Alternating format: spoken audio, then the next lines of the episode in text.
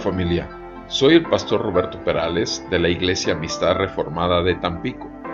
Te doy la bienvenida a tu podcast Aprendices.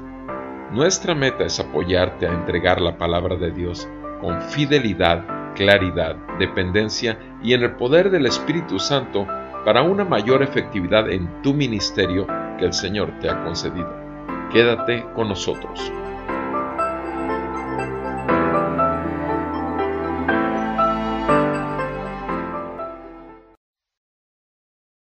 Bienvenido, amado hermano, a tu podcast Aprendices. Siempre es un gozo poder escuchar al Señor juntos. Y en Romanos 14 seguimos meditando acerca de la conciencia del predicador, la conciencia del maestro, la conciencia del pastor.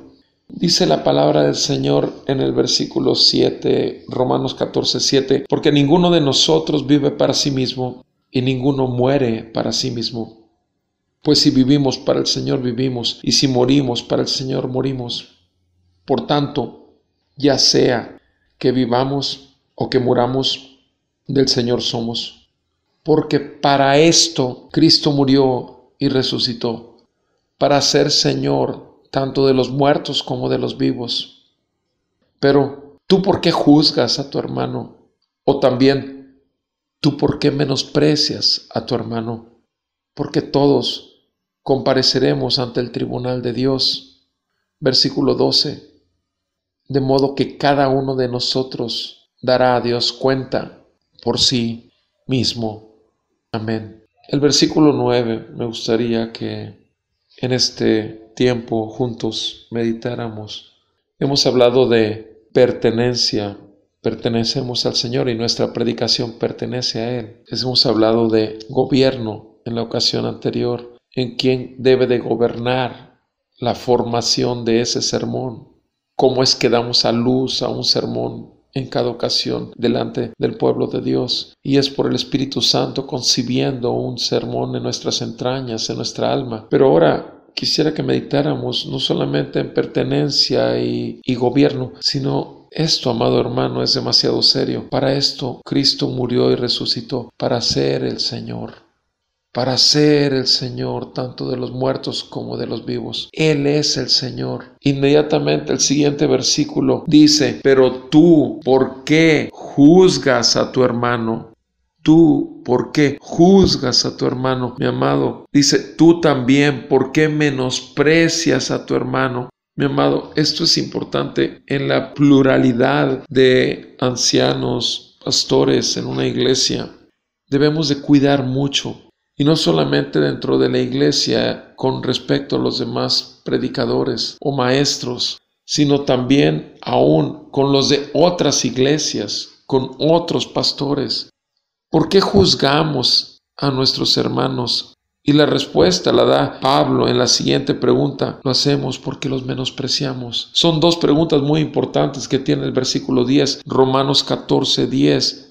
¿Por qué juzgas a tu hermano? ¿Por qué menosprecias a tu hermano? Son preguntas. Y al mismo tiempo, la segunda es una respuesta de la primera. Juzgamos, pues porque lo menospreciamos, porque ya aplicamos un juicio. Y debemos de tener cuidado, mi amado hermano, porque nunca se me olvida, y espero que nunca se te olvide Gálatas 6.3. Aquel que cree ser algo no siendo nada, a sí mismo se engaña. Mi amado, somos vasos de barro, dice la palabra de Dios. No somos nada. Es el poder de Dios el que está dentro de esos vasos de barro. Es el Espíritu de Dios el que está dentro de esos vasos de barro. Es la palabra de Dios la que está llenando los vasos de barro. Es el poder, la palabra, el Evangelio. Todo es de Dios. El vaso de barro simplemente se llena y se vacía para traer y satisfacer la sed con el vino de la mesa del Señor la fermentación del Espíritu Santo en nuestros corazones que se derrama en otros vasos de barro igual a nosotros. Pero toda es obra del Señor. Él es el Señor nuestro Dios. Seamos conscientes, mi amado hermano, que no tenemos por qué juzgar a otros, juzguémonos a nosotros mismos, revisemos continuamente nuestro corazón a la luz de las escrituras y bajo la dirección del Espíritu Santo. y juzguémonos a nosotros mismos, no sea que nos equivoquemos, no menospreciemos al hermano, aun cuando tiene mucho más años que nosotros en la fe, pero tiene menos gracia, menos medida de gracia, menos medida de fe, porque al Señor le plació darle eso, menor medida de gracia o de fe. ¿Y eso qué? El menor o mayor poder, el mayor o menor entendimiento, no nos hace más ni nos hace menos. Tenemos que cuidarnos, amados. Dios nos libre de juzgar bajo nuestro egocentrismo al hermano que predica en la misma iglesia. Cuidémonos de juzgar, cuidémonos de menospreciar al hermano. ¿Por qué? Porque todos compareceremos ante el tribunal de Dios, dice el versículo 10. Quiero enfatizar eso. El Señor es el juez perfecto y todos vamos a dar cuentas delante de Él. El Señor conoce los motivos de nuestro corazón. Versículo 11 dice, escrito está, vivo yo, dice el Señor, que ante mí se doblará toda rodilla y toda lengua alabará a Dios. Ante mí se doblará toda rodilla, mi amado. Nosotros no estamos para que la Grey se doble rodilla ante nosotros. No, no, mi amado, no importa si te dicen cuán lindo fue el mensaje, cuán poderoso sintieron el mensaje. No importa cuántas veces te lo digan, esa rodilla se dobla delante del rey. Y si tú eres sabio, sabrás decirle al hermano, bendito sea el Señor por lo que dices. Gracias a Dios por ello, porque es la verdad.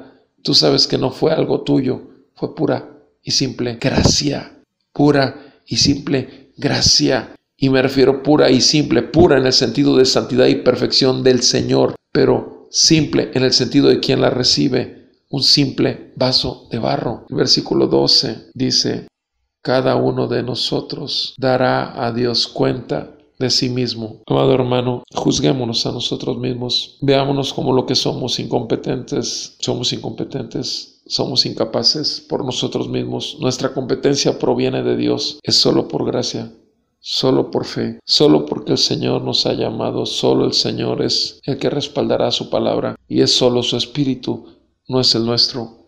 Cada uno de nosotros dará a Dios cuenta de nosotros mismos. Cuidémonos a nosotros y cuidemos al hermano, pero no para juzgarlo o para menospreciarlo, sino para ayudarle, soportarle, tenerle paciencia, animarlo y obviamente consolarlo. Cuando vemos lo que nos pasó algún tiempo a nosotros y nos sigue pasando, que nos desanimamos con el mensaje, nos desanimamos con la estructura, cómo quedó, no pudimos, no pudimos concretar. Es como futbolista que tenía la portería sola sin portero, ya se había caído el portero y sin embargo tira el balonazo y vuela la portería. Ya, falló.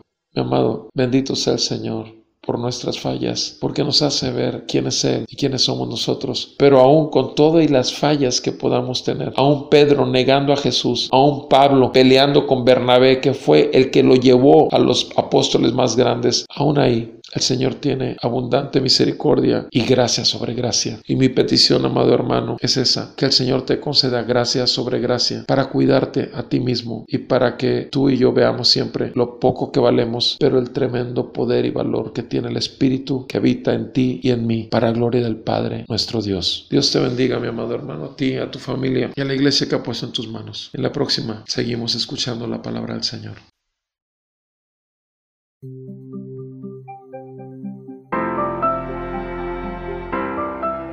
Te agradecemos el tiempo que te has tomado para pasar con nosotros el podcast y te damos información de donde puedes encontrar toda la serie en el Facebook www.facebook.com diagonal aprendices el podcast o en www.sermonaudio.com diagonal amistad reformada puedes buscarlo como serie aprendices el podcast y también en nuestro canal de YouTube de Amistad Reformada de Tampico, ART. Nuevamente, gracias.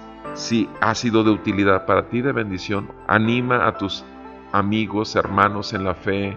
Trata de que seamos bendición y edifiquemos al cuerpo de Cristo juntos.